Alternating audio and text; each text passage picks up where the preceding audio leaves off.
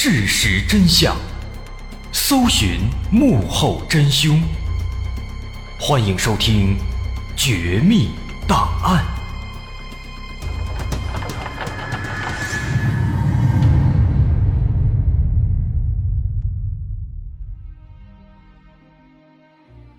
还原事实，探索真相。欢迎来到今天的《绝密档案》，我是大碗。二零零三年三月，北京市朝阳区一家老年活动中心，有好几位老人正围成一圈，在激烈的讨论着。这些老人都是退休职工，对历史和书籍都非常感兴趣，平时经常来老年活动中心玩于是这老几位就搞了一个研究历史的读书会。这几位的岁数啊都不小了，都是七十往上了。其中有一位姓底的底大爷，已经七十一了，但在这批人里面算是比较年轻的。于是大家就让底大爷来组织，每个月呢，大伙就会碰上一回两回的，一起聊聊交流交流。那就在这天啊，读书会里有一个七十八岁的老太太赵老太太，她带来了两个新人，说是要一起研究历史，而且据说呢，这两位啊。来头不小，李大爷听完，抬头看了一眼，发现这两位呢，一男一女，看着也都得六七十岁往上了。那这两位是什么来头呢？按照惯例，大家就先让这两位新人自报家门，自我介绍一下。这个女人说自己叫做王玉英，六十七岁，来自山西，哎，以前是干嘛干嘛的。她说完之后呢？就轮到旁边这老头了，结果这老头一开口啊，就把所有人全都给逗乐了。老头说自己名叫孙中山，狄老爷子一听哈哈大笑，还打趣的说：“哎呀，没想到啊，跟我们的民族英雄孙中山叫一样的名字，有特点，有特点。”哎，可是没想到啊，这老头说他就是孙中山。就是那位领导辛亥革命、推翻了封建帝制的英雄孙中山，而这位名叫王玉英的女人是跟随他几十年的女秘书。这老头说完，大伙笑得更厉害了。狄大爷心想：那孙中山不是一九二五年就已经去世了吗？哪里还有孙中山啊？再退一步说，就算当年他没去世，活到今天。那岂不是得一百三十多了？什么人能活到这么大岁数啊？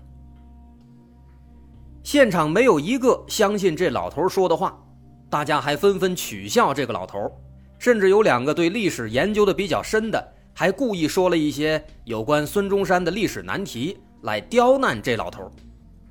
哎，可谁知道啊？这个老头好像对孙中山的一切都非常了解，甚至能倒背如流。不管大家怎么问，问什么问题，只要是跟孙中山有关的，关于孙中山的那段时期的，他都能回答上来。不仅如此，他还说了很多有关孙中山的大伙儿听都没听过的一些冷门的历史，听的人们是云里雾里。于是狄大爷心里就开始嘀咕：难道这人是孙中山的后代，或者是孙中山的亲戚吗？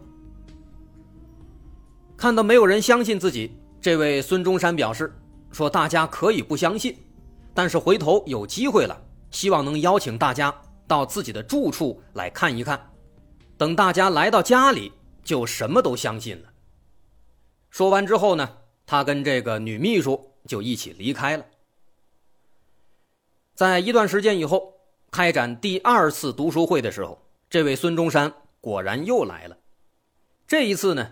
李大爷的好奇心彻底被勾起来了，于是，在读书会结束以后，李大爷和另外两名老人就忍不住去了这位孙中山的家里，想去一探究竟。这位孙中山的家位于左家庄十一号院的一个招待所里，他在这长期租了一间客房。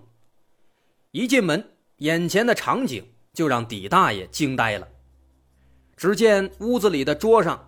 有大量的孙中山的照片，有一部分李大爷在历史书里见过，但是更多的他见都没见过，看起来十分稀有，也不像是假的。另外呢，在墙上还有很多孙中山的亲笔题词，还挂着各种各样的指挥刀和铜剑，其中一把刀很像是李大爷在历史书里看过的一把。正看得入迷呢，那位孙中山开口了，他说：“这些啊，都是他以前年轻的时候用过的，虽然不是特别值钱，但也经历过风风雨雨。”好不容易保存下来，所以被放在这里作为纪念。不过呀，其实这次来呢，这底大爷他们是提前做了准备的，他们特别准备了一些有关孙中山的非常冷僻的历史问题，想把这老头给难倒，让他原形毕露。可是结果呢，再次出乎了所有人的意料。面对这些冷僻刁钻的问题啊。这老头是侃侃而谈，出口成章，一点也不慌乱，好像都是自己经历过的事情，甚至还把其中的很多细节全都给说了出来，直接把大伙都给说懵了。最后呢，这老头还偷偷拿出了一份中央的红头文件给大伙看，那上面还有国务院的大印和孙逸仙的印章。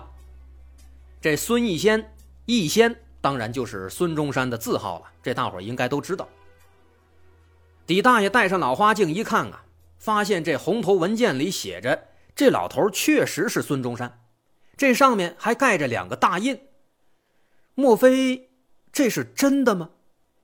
此时不论是李大爷自己，还是一起来的其他两位老人，他们的心里都充满了疑问：眼前这位难道真的就是民族英雄？孙中山吗？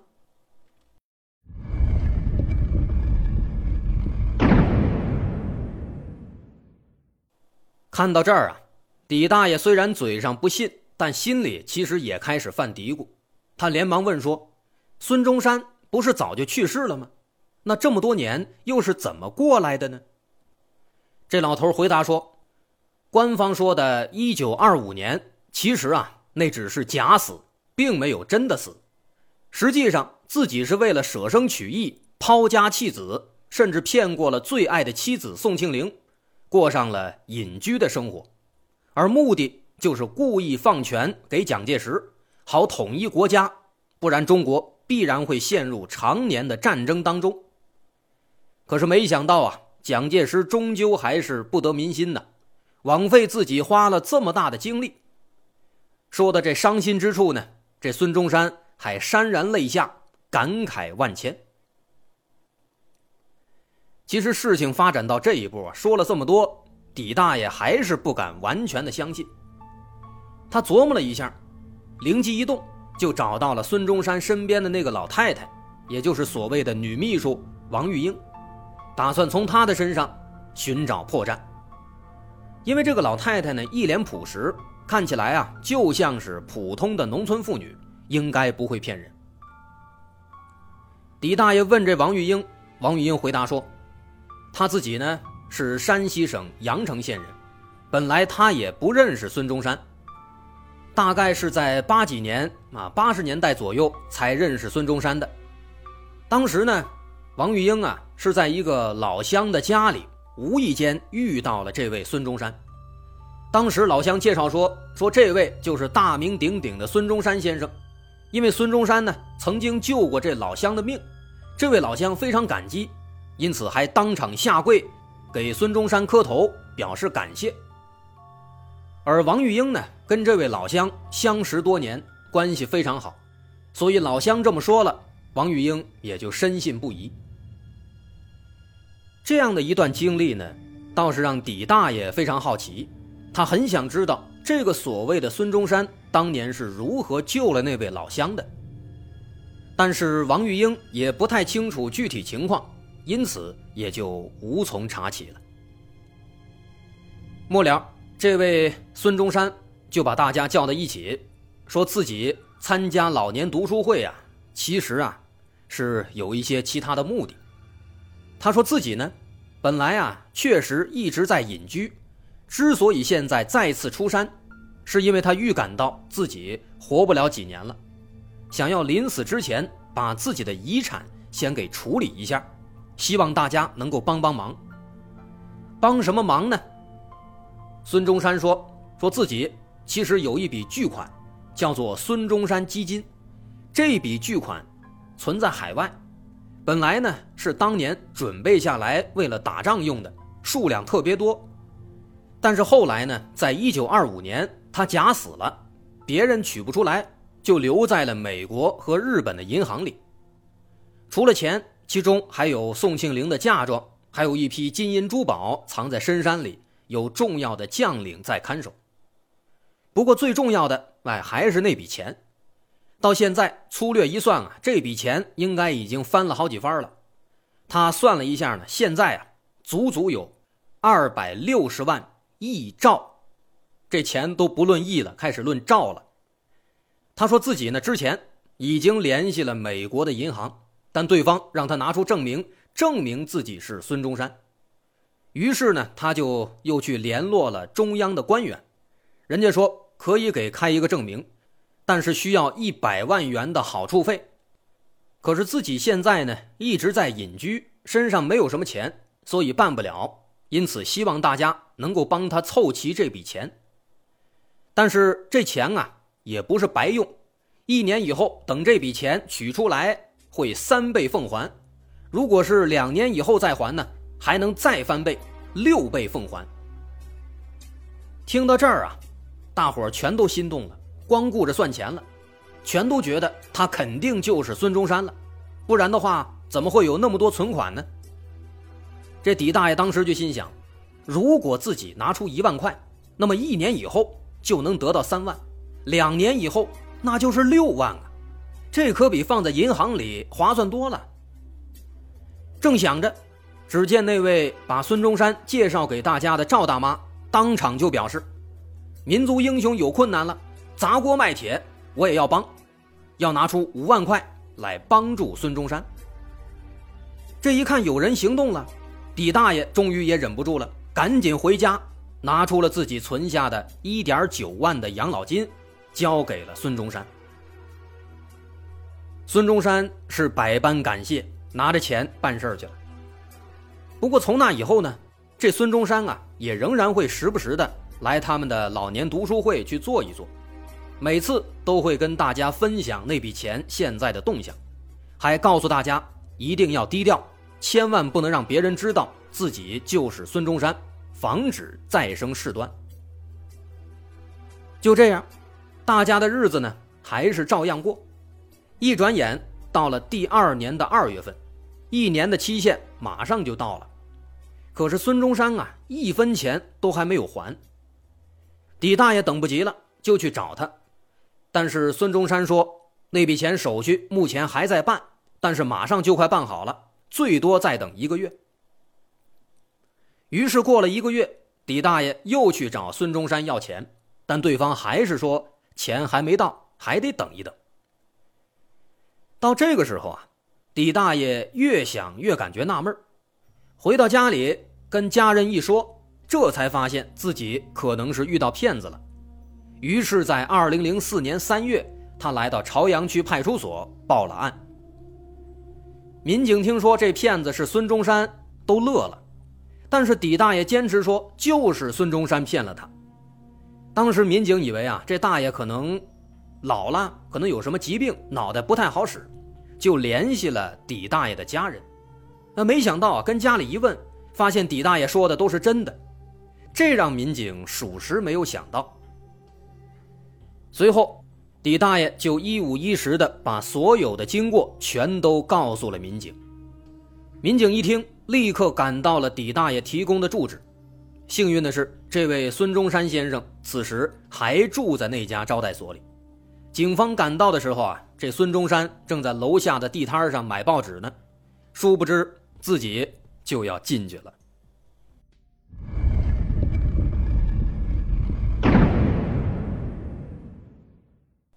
面对警方的讯问，这所谓的孙中山并没有抵抗，直接坦然承认自己确实是骗子。但让警方不能理解的是啊，这个所谓的孙中山，他的样貌和孙中山先生完全不一样。这个假孙中山身高只有一米六，他长得就像是《西游记》里的那个银角大王一样，哎，确实非常像。大伙儿如果想看看这人的照片，可以关注一下我们的微信公众号“大碗说故事”。关注之后，回复关键词“孙中山”，就可以看到这个人的照片了。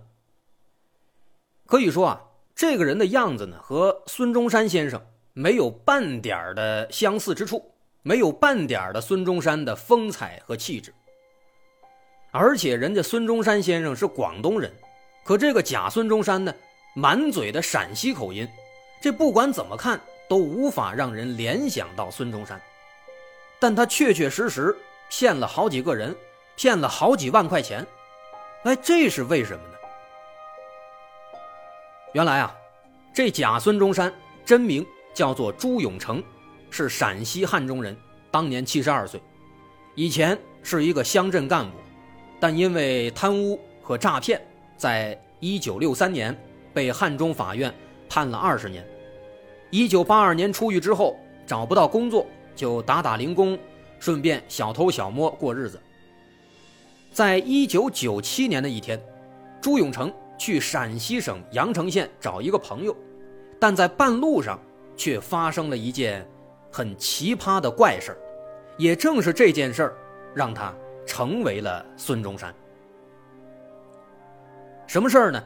当时他在路上走着走着，忽然冲出来一个老头，对他当街下跪，二话不说，咣咣咣的磕头，给朱永成磕得一愣一愣的。磕完了头，这人说自己当过孙中山的警卫员，说朱永成就是孙中山本人。朱永成一听也懵了，一时搞不清状况。心里琢磨：难道这是遇到同行了？这也是一个诈骗犯吗？但还没泄过味儿来，结果呢，对方非要拉他去家里吃饭。朱永成迷迷糊糊、半推半就的就跟着去了。虽然不知道对方这葫芦里到底卖的是什么药，可是，一连白吃白住了好几天啊！朱永成感觉这样的生活那简直是美滋滋。于是呢，他就顺水推舟，从那以后。就开始说自己就是孙中山。在白吃白住的那几天里啊，那老头多次向朱永成下跪，还在晚上睡觉的时候搬个凳子坐在外面警戒。后来呢，还时不时的拉人来家里看朱永成。那这些人里面就有那个王玉英。这王玉英呢，他没什么文化，更没什么见识，也没怎么见过孙中山的照片。所以呢，他就也相信朱永成是孙中山了。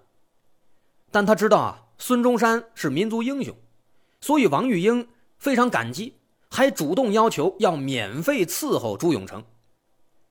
朱永成哪享受过这样的待遇啊？后来干脆一不做二不休，彻底伪装成了孙中山。没想到竟然真的依靠这个身份骗了不少钱。除了底大爷的一点九万和赵大妈的五万，没错，那个把孙中山介绍给大伙的赵大妈，其实并不是托，他也是一个比较天真的受害者。除了这两位的钱呢，还有一个三十三岁的辽宁人，姓刘，刘大爷被骗了二十八万，还有一个八十岁的北京的曹大妈被骗了二十点五万。这些加在一起，他也骗了有五十多万了，这可不是一个小数。但是，相信很多人都好奇，这朱永成和孙中山一点都不像，他是怎么骗到这么多钱的？他是怎么让人们相信的呢？朱永成交代说，为了骗钱，他也花了很大功夫。从九八年开始，他就阅读大量的孙中山的历史书籍，能把孙中山的一生。倒背如流，还了解了各种冷门的历史知识和细节，又在旧货市场买了很多孙中山的仿古照片、假的孙中山的书法、指挥刀等等。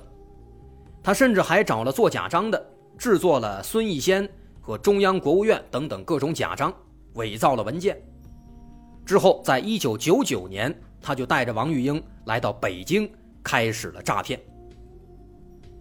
在一开始啊。他都是随机找人实施诈骗，但是几乎没有成功过，没有人信。磨练了几年之后，他发现不能找年轻人，连中年人都不能找，因为他们都不信。于是呢，他就把目标对准了老年人。直到二零零三年，一个偶然的机会，他接触到了那位赵大妈，进而接触到了老年图书会，认识了底大爷他们。于是他灵机一动，就编出了二百六十万赵毅存款的荒唐的故事，最终骗了五十多万。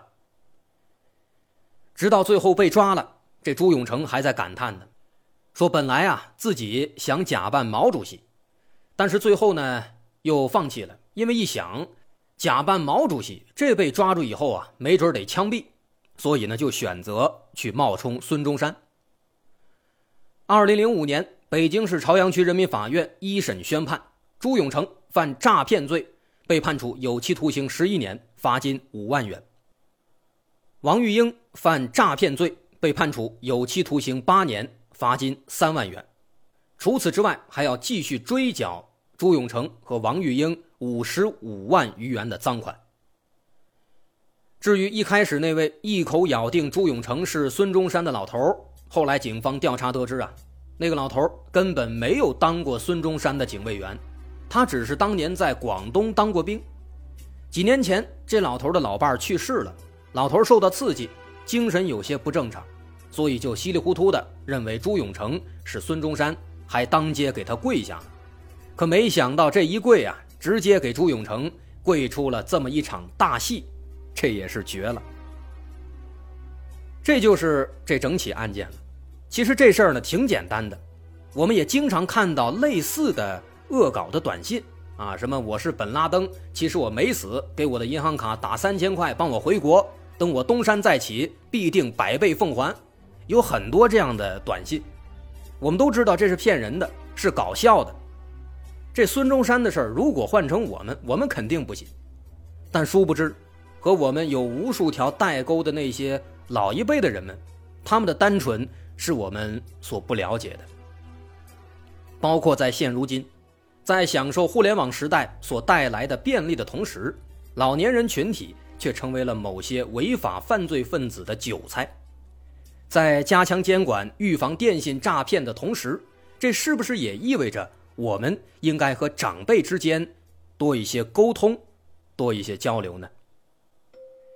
好，我是大碗，这件事儿咱们就说到这儿，感谢收听。如果您喜欢，欢迎关注我的微信公众号，在微信搜索“大碗说故事”，点击关注即可。别忘了回复关键词“孙中山”。可以查看这个朱永成的照片。我是大碗，再次感谢收听，咱们下回再见。